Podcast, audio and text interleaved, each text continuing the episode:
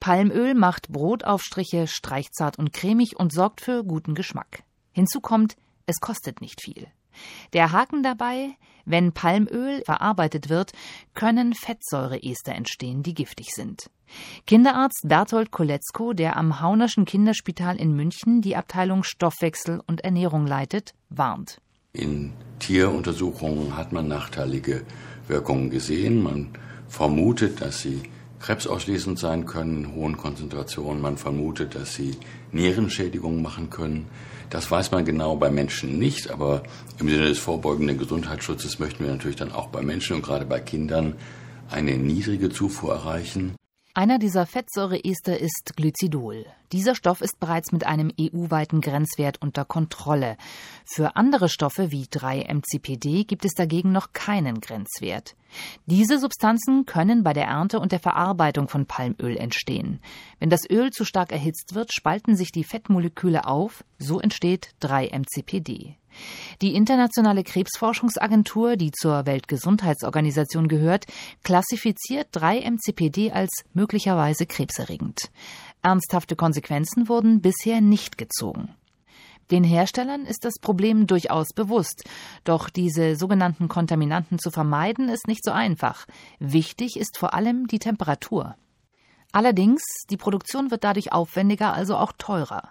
Damit alle Hersteller auf die schonenden Verfahren umstellen, braucht es europaweit verbindliche Regeln. Doch die gibt es bislang nicht.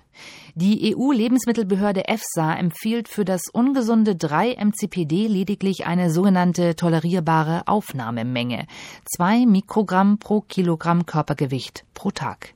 Allerdings ist dieser Wert auf Erwachsene ausgerichtet, wird aber auch bei Kindern angewandt. Dabei ist deren Organismus nach Einschätzung von Medizinern empfindlicher.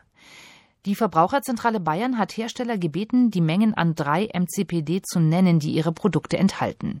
Aus den freiwilligen Angaben haben Daniela Krehl und ihr Team Modellrechnungen erstellt. Wenn jetzt so ein Kind so zwischendrin mal Müsli, Riegel oder irgendwelche Kekse isst und haben festgestellt, dass das wahnsinnig schnell geht, dass äh, Kinder über diese ähm, empfohlene Aufnahmemenge hinauskommen. Eine Backerbsensuppe, zwei Kekse und etwas Schokolade. Keine unrealistische Größe für ein fünfjähriges Kind. Für Verbraucherschützerin Daniela Krehl ist deshalb klar, die Politik muss Druck machen.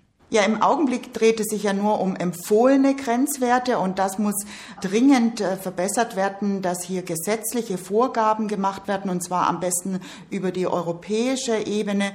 Aus dem Büro des zuständigen EU-Kommissars für Lebensmittelsicherheit heißt es, dass für Anfang nächsten Jahres mit verbindlichen 3 MCPD-Grenzwerten zu rechnen sei. Bis dahin gilt, Inhaltsstoffe sorgfältig lesen. Zwar sind 3 MCPD bisher auf der Verpackung nicht deklariert, aber immerhin Palmöl ist als Inhaltsstoff ausgewiesen. Der simple Rat des Mediziners, wenn möglich sollte man auf industriell verarbeitete Lebensmittel verzichten. Wer sich ausgewogen ernährt, wird mit 3 MCPD kein Problem haben.